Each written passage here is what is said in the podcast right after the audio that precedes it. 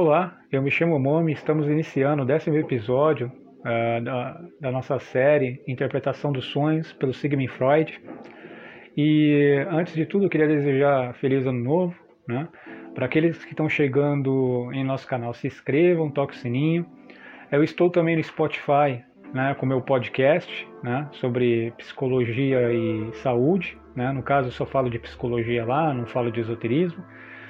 E também é, acabei de lançar meu álbum com as minhas músicas. Eu não sei se as pessoas sabem, mas eu também sou músico, então eu toco samba né, e tem algumas músicas clássicas contemporâneas, vamos dizer assim, que eu acabei lançando. Né. Espero que gostem, aqueles que vêm. Quem não, não viu ainda, dá um pulinho lá e procure pela Branca e o Preto, que meu álbum vai estar tá lá. Então vamos iniciar. Nos episódios anteriores falamos das funções dos sonhos né? e antes dele falamos da moral dos sonhos. Né? Nesse episódio falaremos sobre a psicose e os sonhos, né? qual a ligação né, que esses, essas duas variáveis podem ter. O Freud estudando isso e com base na literatura que ele acabou pesquisando, ele chegou a uma série de informações. Antes disso, vamos tentar descrever o que seria a psicose hoje para poder entender melhor o que, que a psicose teria a ver, é, o, o, que, que a psicose, é, o que, que ela teria a ver com os sonhos. A psicose pode ocorrer em decorrência de uma doença psiquiátrica, como a esquizofrenia. Em outros casos, pode ser causada por uma condição de saúde, medicamentos ou drogas. Os possíveis sintomas é, que inclui a psicose são delírios, alucinações, fala incoerente e agitação. A pessoa afetada geralmente ela não percebe que seu, seu comportamento está alterado. Né? Então, é, com base nisso, com esse pequeno resumo, a gente vai iniciar agora é, o que, que o Freud estava querendo dizer sobre a psicose e qual a relação que ela tem com sonhos. Iniciando, né, uh, o Freud começa, abre aspas, ao falarmos na relação dos sonhos e os distúrbios mentais, podemos ter co três coisas em mente. Primeiro, as conexões etiológicas e clínicas, como quando um sonho representa um estado psicótico ou introduz ou é remanescente dele. Né? Então, ele vai dizer nesse primeiro tópico que é, pode acontecer de ter conexões, ou seja, uma pessoa ter sonhos psicóticos e através desses sonhos psicóticos eles serem o início de uma psicose numa vida real, segundo o que ele pesquisou. Né? Dois, as modificações a que está sujeita a vida dos sonhos, no caso das doenças, é, no caso das doenças mentais. Então, é, a vida durante sonhos, as modificações que pode ter nos sonhos pode é, ser indícios de coisas que podem acontecer na sua vida de vigília. Né? 3. As ligações intrínsecas entre os sonhos e as psicoses, apontando a analogias para o fato de eles serem essencialmente afins, essas são numerosas em relação entre os dois grupos de fenômenos que constituíram é, um tema favorito entre autores médicos de épocas anteriores e voltar a sê-lo nos dias atuais. Esses dias atuais a gente tem que lembrar que é os dias atuais do Freud, né? Aí a gente está falando de 1910, 1908, 1910, né? Uh, como demonstrados pelas bibliografias sobre o assunto coligados. Então, ele vai falar que esses assuntos começaram a voltar, né? Será que a psicose, como ela é uma alucinação, será que a gente consegue identificar ela antes, né? No sonho, então a pessoa começa a ter sonhos muitos, com muitas as alucinações, muitos delírios. E será que isso é um indício da, dessa doença? Será que é aí que já está mostrando que está começando essa doença na pessoa? Né? Existiam várias críticas, várias contradições, alguns acreditavam e outros não. Dentro dos quais ele estudou foi o Spita, em 1888, que foi uma literatura que ele leu, Randestock, que a gente já conhece, em 1879, o Mauri, que a gente já conhece, em 1878, né? É, o TCA em 1898, né? e recentemente o Santi de Sanctis, né? voltou sua atenção para o assunto. Esse Santo, Santi de Sanctis era italiano, segundo ele, que também escreveu um livro sobre a interpretação dos sonhos na mesma época que ele, segundo o que ele relata em seu livro. Né? Então, continuando, é, como eu falei, né, a psicose, é, a, o significado dela, né, então está ligado a delírio, está ligado a alucinações, fala incoerente, e começa os teóricos, né, as teorias. Primeira teoria, com respeito às ligações clínicas e teológicas dos sonhos e as psicoses, as seguintes observações podem ser representadas como amostra. Aí chega mais um teórico que ele coloca aí, esses anos é o ano da literatura dessas pessoas, né? Então, 1830, né? O Freud não tinha nem nascido ainda. Se eu não me engano, ele nasceu em 1886, se eu não me engano, né? Então, é, é o ano que essas pessoas escreveram quando eu, eu falo ano, né?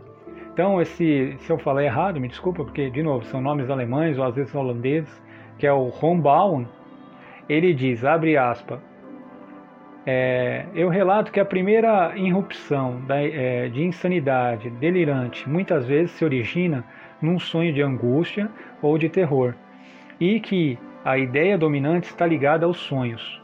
Então, esse já é um que vai dizer: ora, é, de repente a insanidade que a pessoa possa ter na vida de vigília, começando a ter esses transtornos psicóticos, iniciou no sonho. Né? Ele dá essa pista. Aí tem o Ferret 1886, ele vai dizer: é, um sonho que resultou numa paralisia histérica, nesses exemplos, é, numa paralisia histérica. Nesses exemplos, os sonhos são representados como a etiologia do distúrbio mental, mas faríamos justiça aos fatos se disséssemos que os distúrbios mental, os distúrbios mentais, é, aparecessem pela primeira vez na vida dos sonhos, tendo irrompido primeiro num sonho. Ele vai dizer que, de novo, né, então esse é o grupo que acredita nisso, que primeiro você, antes de ter esses distúrbios mentais, que no caso poderia ser uma, uma psicose, uma esquizofrenia, termos esse que a esquizofrenia acredito que eles não usavam nessa época, no caso ele usou histeria, né, é, que era que era a forma que eles diagnosticavam alguns problemas somáticos em pessoas, desde paralisia no braço, às vezes não conseguir falar e alguns casos mais extremos não conseguir enxergar, né? que era o caso da Ana O, se não me engano, ela chegou até a perder um pouco da visão, que é um caso do Freud. Né? Então ele vai falar que pode acontecer isso, né? Então é, pode acontecer primeiro num sonho, né? Então uma pessoa começa a ter alguns sonhos delirantes, né? Uh, e começa a ter já alguns sintomas de, de histeria, né? Poderia já estar tá, é, dando indícios de uma futura doença, né? Tissier, em 1898, vai dizer o seguinte: fornece, é, é, fornece copiosos exemplos recentes em que atos de natureza patológica, tais como conduta baseada em permissa, delirante e impulsos obsessivos, derivam de sonhos. Nos casos de recuperação de doenças mentais, observa-se muitas vezes com bastante clareza que, Embora o funcionamento seja normal durante o dia, a vida nos sonhos ainda se acha sob a influência da psicose. Então, é mais um né, que vai falar que possa existir esses é, indícios né, devido à própria natureza do sonho, pela própria natureza do sonho ser, em alguns casos, como alguns autores falaram em alguns episódios nossos anteriores, como loucura, né? ou é, os sonhos são como os elementos loucos, é, misturados, né, que em alguns casos não tem nem sentido. Então, devido a esses, é, essas premissas delirantes, impulsos é, obsessivos de ficar se repetindo dentro dos sonhos, pode acontecer né, é, ser um indício para uma doença ou um distúrbio mental, segundo o autor, né, vale a pena dizer. Continuando, Maca, é, em 1847, ele descreve, abre aspas, é, um paciente maníaco, uma semana após se completa sua recuperação. Ainda estava sujeito em seus sonhos à fuga de ideias e às paixões violentas que eram características de suas doenças, né? Então, assim, ele, esse rapaz, ele teve um processo, vamos dizer assim, de psicose, né? Eles não descrevem bem se era uma psicose leve, né, e mais intensa, né? Mas ele se recuperou, é, vamos dizer assim, de um processo de psicose, mas ainda ele sonhava, né, com coisas delirantes da época de quando ele estava com a doença ou com um transtorno mais intenso. Né? O Hunderstock, que a gente já conhece, em 1879, diz, abre aspas, acrescento mais algumas características, analogias entre é, o material é, de dois casos. A maioria das as alucinações, desculpa, a maioria das alucinações e ilusões ocorrem na região dos sentidos da visão e da audição e da sinestesia, dos movimentos como no caso dos sonhos. Os sentidos do olfato e do paladar são os que fornecem menos elementos. Então ele está querendo dizer que eh, as alucinações que acontecem dentro dos sonhos vão, dar muito ligar, vão estar muito ligadas ao que? Aos sensores auditivos e visuais e de movimentos, e pouco no paladar e no olfato do cheiro. Tanto nos pacientes que sofrem de febre como nas pessoas que sonham, surgem lembranças do passado remoto.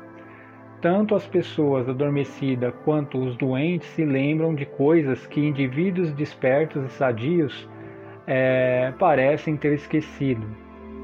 A analogia entre os sonhos e, e as psicoses só é plenamente aparecida quando se constata que ela se estende aos detalhes do movimento expressivo e às características das expressões faciais. Né? Então ele vai dando alguns, é, alguns detalhes para poder começar a identificar melhor né, é, essa analogia entre a psicose e o sonho. Ele é sempre profundo esse Hunderstock e o Freud parece gostar bastante da literatura dele.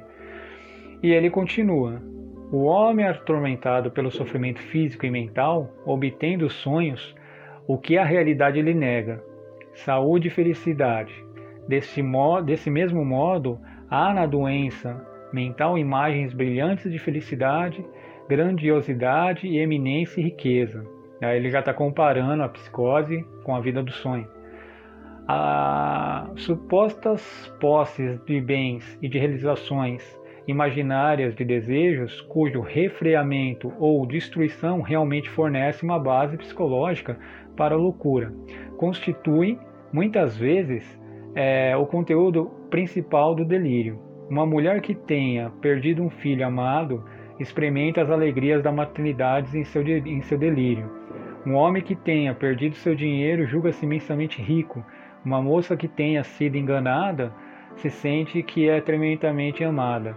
Então ele está querendo explicar a ideia da psicose de acordo com a experiência dele, né? Ele era, se não me engano, o Hunderstock era neurologista também. É... Então o que, que acontece? É, ele já vai explicando né, a, a, ideia da psicose. Né? A pessoa às vezes ela está com um problema tão sério, tão sério na vida, ela não consegue perceber e ela acha que está tudo certo. Seria um indício né, desse transtorno psicótico, né, segundo o autor Stock. E o Freud faz um comentário sobre isso. Né? O Freud fala: esse trecho de Stock é na verdade um resumo agudo é, de observações feitas por, se eu errar, me desculpe de novo, Gri, é, Gries Sargent, em 1861, que mostra com bastante clareza que as representações nos sonhos e nas psicoses têm em comum as características de serem realizações de desejos. Né? Minhas próprias pesquisas ensinaram-me que neste fato se encontra a chave de uma teoria psicológica é, tanto dos sonhos quanto das psicoses.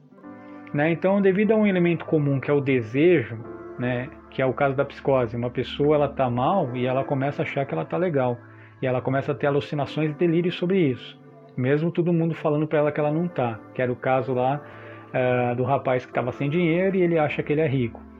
Só que é, tem um elemento interessante aí que é o desejo. Ele tem o desejo de ser rico, mesmo não estando e mesmo não entendendo que não está. E no caso dos sonhos é o mesmo exemplo. Né? Então você pode sonhar estar pobre sonhar que está rico. Né? E qual é o fator em comum entre essas duas histórias da, dessa psicose, uh, da psicose não, entre a psicose e o sonho? É o desejo. Né? Então, o Freud começou a encontrar algumas chaves interessantes, talvez para a literaturas futuras dele. Né? Claro que eu estou especulando, que é o que? A questão do desejo. É o desejo que pode ser um fator é, fundamental para entender é, a psicose e para entender melhor o sonho. Né?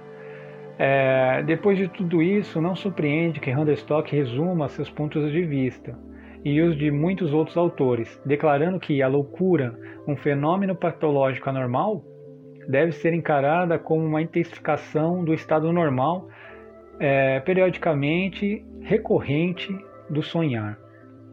Né? Então ele vai falar das intensidades da loucura, né? E aí ele fala: loucura, um fenômeno é, patológico anormal, deve ser encarado como uma intensificação do estado normal, periodicamente recorrente a sonhar. Né? Então uma pessoa dá para fazer essa comparação, né? Quando uma pessoa começa a ter esses delírios. Indo mais para frente, tem mais um autor, deixa eu ver. Ah, e aí o Freud vai concluir, né? Porque esse capítulo é até pequeno e eu resumi bastante também.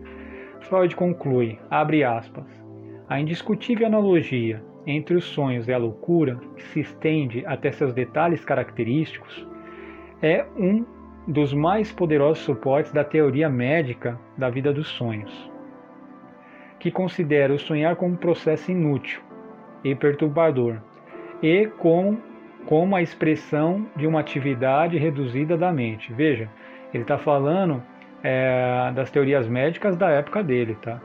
Aí teria que estudar hoje para ver como que a academia da medicina está encarando hoje os sonhos. Eu não sei porque ainda não li nenhum livro atual a respeito, mas na época do Freud tava, acontecia isso, né? Talvez na época dele, a academia médica, e ele era médico, não achava algo útil sobre o processo de sonhar, como a gente viu em episódios anteriores. Não o bastante, não se deve esperar que encontraremos a explicação final dos sonhos é, na linha, é, na linhados, nos linhados distúrbios mentais, pois o estado insatisfatório de nossos conhecimentos acerca da origem desses últimos é genericamente reconhecido. É bem provável, pelo contrário, que uma modificação de nossa, é, de nossa atitude perante aos sonhos, ao mesmo tempo, afete nossos pontos de vista sobre é, os mecanismos internos dos distúrbios mentais e nos aproxime de uma explicação das psicoses enquanto nos esforçamos para lançar alguma luz sobre os mistérios dos sonhos. Devo perceber que de tudo que o Freud leu até agora, né, que ele acaba nessa primeira parte do livro dele mostrando tudo que já foi falado ou escrito dentro do que ele leu sobre sonhos. Então deu para se perceber que não chegou a uma conclusão, né? falar assim, o sonho, você sonha por causa disso, a função do sonho é por causa daquilo, né? não se chegou. Chegou alguns indícios, que às vezes a gente até lendo isso, ou como eu disse, alguém pode ter se identificado com alguma coisa e falar, caramba, eu sonhei mais ou menos por aí mesmo, mas não se tem certeza, né? E se continua, a interpretação dos sonhos levou toda uma série de novas considerações e problemas que têm sido discutidas de inúmeras maneiras, não posso apresentar uma exposição dessas obras. No entanto, antes de expor os pontos de vista da minha própria autoria, em que elas se baseiam, é, abordarei tudo que me é, abordei tudo que me pareceu valioso, né, das literaturas mais recentes. Então, o Freud, antes de iniciar os métodos deles de interpretação, ele fez uma abordagem de tudo que tinha de atual na época dele. Então é isso, gente. Chegamos é, mais um final é, de um vídeo. De novo, para quem está chegando agora, para entender melhor é, a série, é melhor pegar lá dos primeiros episódios. No meu canal do podcast A Branca e o Preto também tem né, é, toda essa série que está no YouTube. Também se inscrevam lá, é bem interessante. Volto a dizer, para quem gosta de samba ou gosta de música clássica contemporânea, tem minha obra que eu acabei criando, né, minhas músicas, é, que também estão no Spotify, é só procurar pela Branca e o Preto também. Não sei se todos sabem, mas eu sou estudante de psicologia, né? Estou no terceiro ano. E então o meu canal do podcast, ele não fala de esoterismo, ele fala só de psicologia e neuropsicologia, né? E psicanálise também, né? Que não faz parte da psicologia, mas eu gosto de falar também. Inclusive a literatura do Freud, que a gente está falando agora, é, na época dele ele não considerava o conceito da psicanálise, talvez, mas é psicanálise hoje reconhecido, né? Dentro daqueles que a praticam. Então seria isso, gente. O Freud até agora ele faz um resumo de tudo que ele leu, né? Deu para a gente perceber que não se chega é, a uma conclusão da função do sonho, se é útil, se não é útil, é, a origem, os elementos, se está ligado à doença ou não. Chegou uma possível dedução sobre o transtorno da, da psicose, mas é só um indício Deu para se perceber que a academia médica da época não se interessava muito por isso, segundo o relato do Freud, né? achando que o processo do sonho era inútil. Né? E aí vai, volto dizer, academia médica da época, estamos falando de 1910. Né? Para se ter noção, pelo que eu pesquisei, a, a medicina no Brasil foi reconhecida em 1957, se não me engano. A psicologia foi em 1964, se não me engano. Né? Então é bem recente reconhecido como e regulamentado, né? Porque a medicina é bem antiga, mas regulamentado não no Brasil. É, então é isso, gente. Para quem fica, feliz ano novo. Muito obrigado para aqueles que se inscreveram. Vamos tentar chegar no mil aí que está difícil nos meus inscritos. E até mais. Muito obrigado.